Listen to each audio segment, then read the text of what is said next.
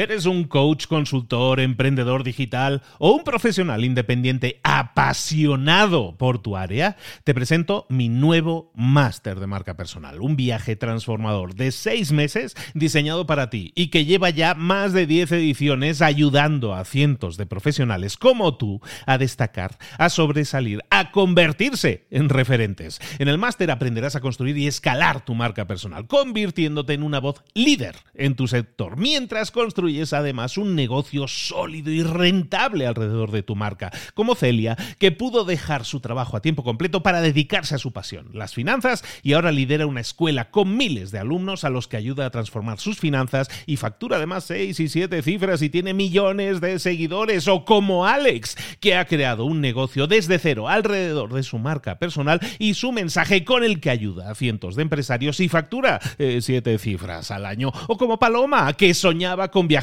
por el mundo y que ahora vive como nómada digital con cientos de miles de seguidores y más de 17.000 alumnos. Gracias al máster, su sueño pasó de ser una idea a una realidad rentable y reconocida.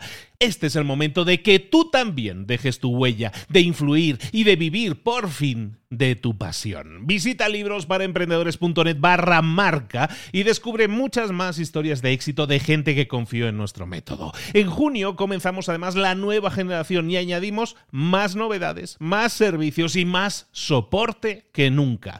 Únete a la élite de profesionales que ya están cambiando sus vidas. ¿Estás listo? ¿Estás lista para desarrollar tu marca personal y ser nuestra próxima historia de éxito? Pues visita librosparaemprendedores.net barra marca y comencemos. Mentor 365, las cuatro formas de delegar. Comenzamos.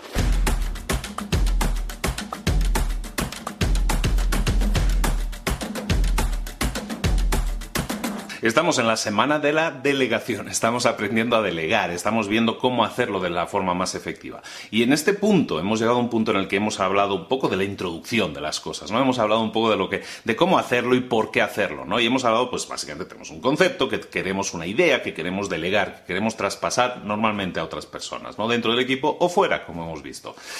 Ahora, mucha gente se puede preguntar, y gente me ha preguntado, oye, sí, eso está muy bien, eso funciona muy bien, pero es que en mi caso no funciona, a mí eso no me funciona, yo no puedo agarrar un, instrumento que quiera delegar y pasárselo a otra persona y olvidarme de ello, ¿no? Y aquí llegamos a un punto interesante, ¿no? Y llegamos a un punto interesante y tienen razón, lo primero es, tienen razón, eso no se puede hacer, pero hay que tener en cuenta, hay que sí analizar a quién se lo estás delegando y cuál es el nivel de participación, de implicación que tiene esa persona eh, eh, en la empresa, básicamente. Entonces, depende de la persona con la que trates, tienes que delegar de una manera u otra.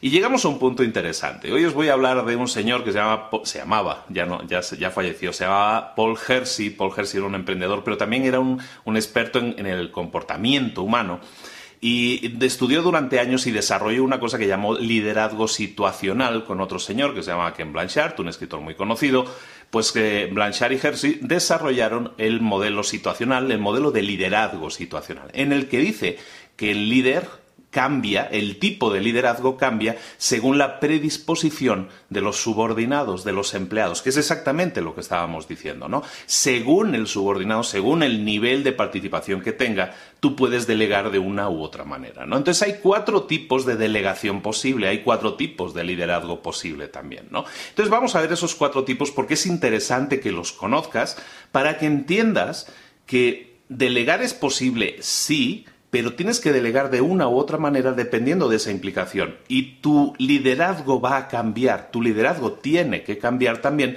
a medida que cambia tu relación con tus empleados o la relación de los empleados contigo. ¿De acuerdo? Entonces, teniendo eso en cuenta, son cuatro modelos, es muy simple de entender, lo, vas a entender. Hay cuatro estilos de liderazgo, de delegación también, que son, el primero es el estilo directivo. El estilo directivo es básicamente dar órdenes, dirigir, ¿no? Directivo es de dirigir, ¿no? Entonces tú das órdenes y dices, yo quiero que se hagan las cosas de determinada manera y quiero que haya este resultado. Lo que estás haciendo es dar prioridad a las tareas sobre las personas. Estás definiendo, quiero que la tarea se haga de esta manera, que se priorice de esta manera, que los pasos se hagan de esta manera y quiero que este sea el determinado resultado. Que es un poco lo que estábamos diciendo al principio en estos días, ¿no? De, que hablábamos de delegación, ¿no? entonces te preocupas más de la tarea que se haga de forma efectiva. Ese, sin embargo, es el primer nivel de liderazgo, el nivel en el que tú dices las cosas se tienen que hacer así porque de esta manera se han diseñado, ¿de acuerdo?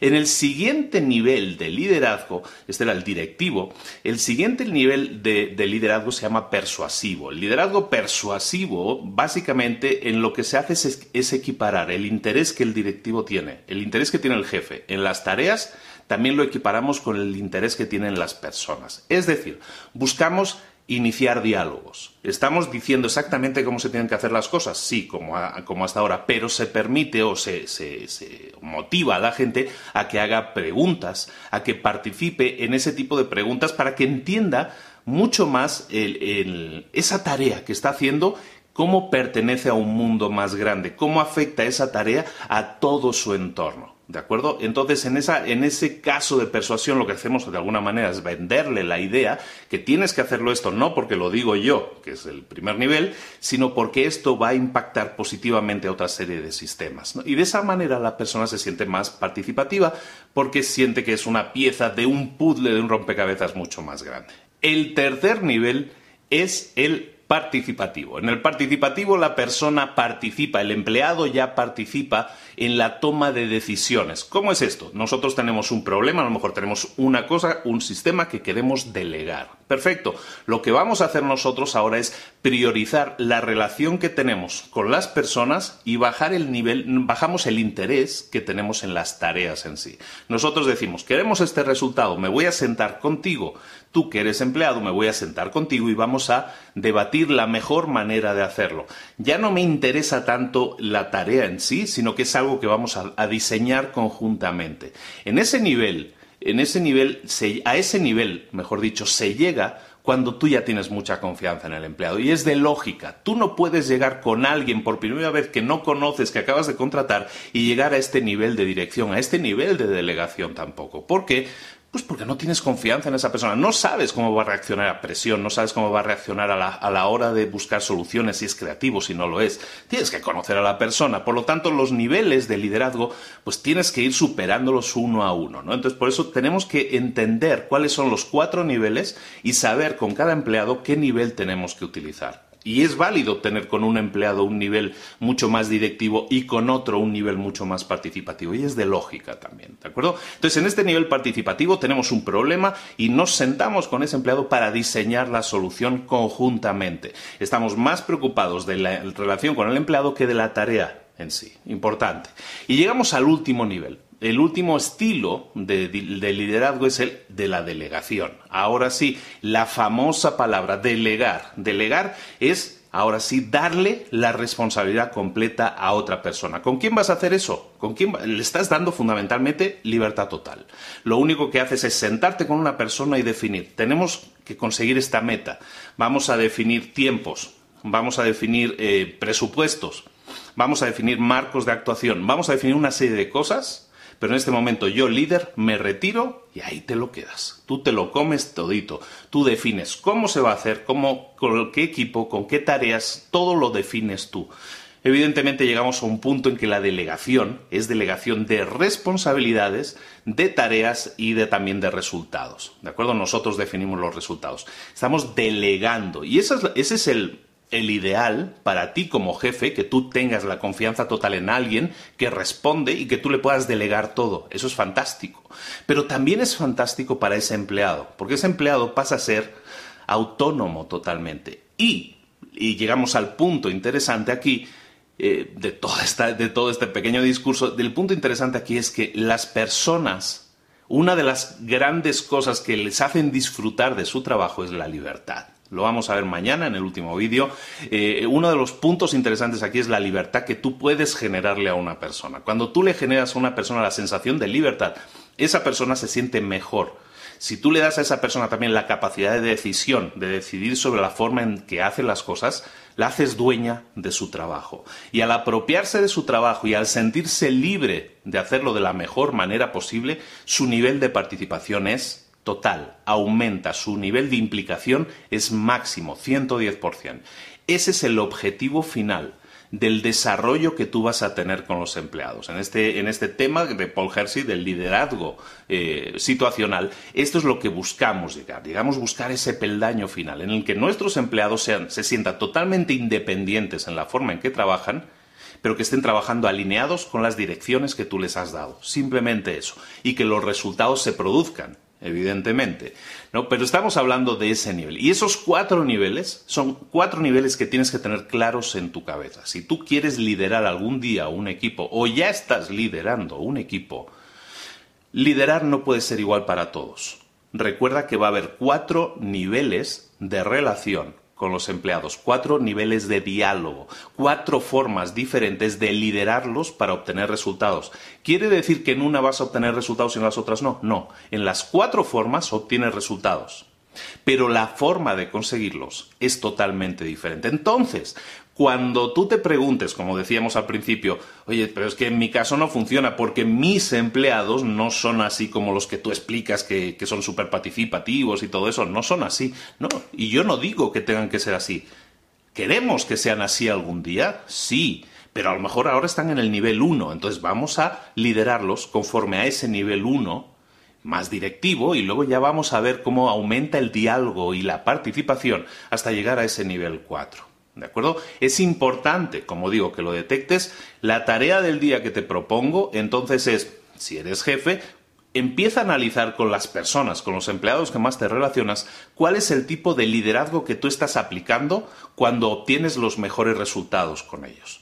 O si con una persona ves que no estás obteniendo los mejores resultados, analiza por qué es. Quizás sea un problema de liderazgo no es problema de la persona, sino de la forma en que se le está pidiendo a esa persona que trabaje. Ese es problema tuyo, no de él.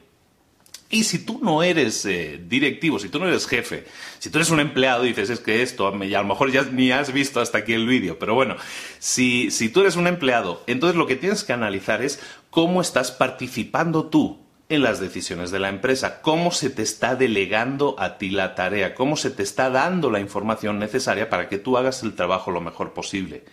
Y empieza a ver si es que no tiene que ver con tu nivel de participación, con el nivel que tú estás demostrando a la empresa. A lo mejor el líder le encantaría que tú estuvieras en el nivel 4, a tu jefe le encantaría que estuvieras en el nivel 4, pero a lo mejor tú no estás demostrando ese nivel de implicación, ese nivel de, de alguna manera también de búsqueda de liderazgo que esa persona está buscando en ti. Y entonces eh, eh, también está de tu parte el implicarte un poco más y que ambos crezcan. Si tú creces y la empresa crece, los resultados van a ser espectaculares. No solo para la empresa, sino también para ti, porque tu calidad de vida, tu calidad de trabajo profesional va a mejorar indudablemente. Bueno, no, me retiro ya, ya te dejo para que pensar. Hemos plantado una semillita.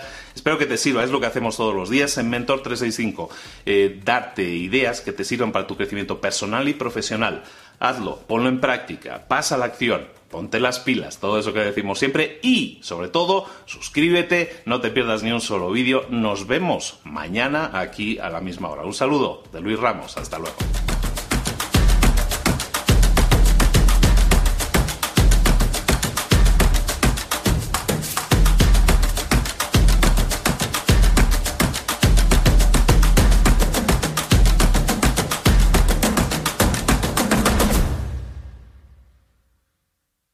¿Eres un coach, consultor, emprendedor digital o un profesional independiente apasionado por tu área? Te presento mi nuevo máster de marca personal, un viaje transformador de seis meses diseñado para ti y que lleva ya más de 10 ediciones ayudando a cientos de profesionales como tú a destacar, a sobresalir, a convertirse en referentes. En el máster aprenderás a construir y escalar tu marca personal, convirtiéndote en una voz líder en tu sector, mientras construyes es además un negocio sólido y rentable alrededor de tu marca, como Celia, que pudo dejar su trabajo a tiempo completo para dedicarse a su pasión, las finanzas, y ahora lidera una escuela con miles de alumnos a los que ayuda a transformar sus finanzas y factura además seis y siete cifras y tiene millones de seguidores, o como Alex, que ha creado un negocio desde cero alrededor de su marca personal y su mensaje con el que ayuda a cientos de empresarios y factura eh, siete cifras al año, o como Paloma, que soñaba con viajar por el mundo y que ahora vive como nómada digital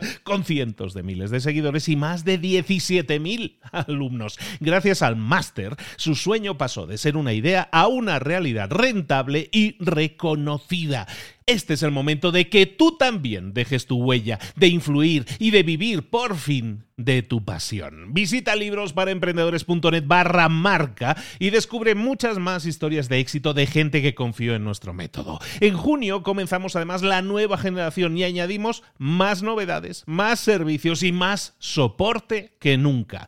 Únete a la élite de profesionales que ya están cambiando sus vidas. ¿Estás listo? ¿Estás lista para desarrollar tu marca personal y ser nuestra próxima historia de éxito? Pues visita librosparaemprendedores.net barra marca y comencemos.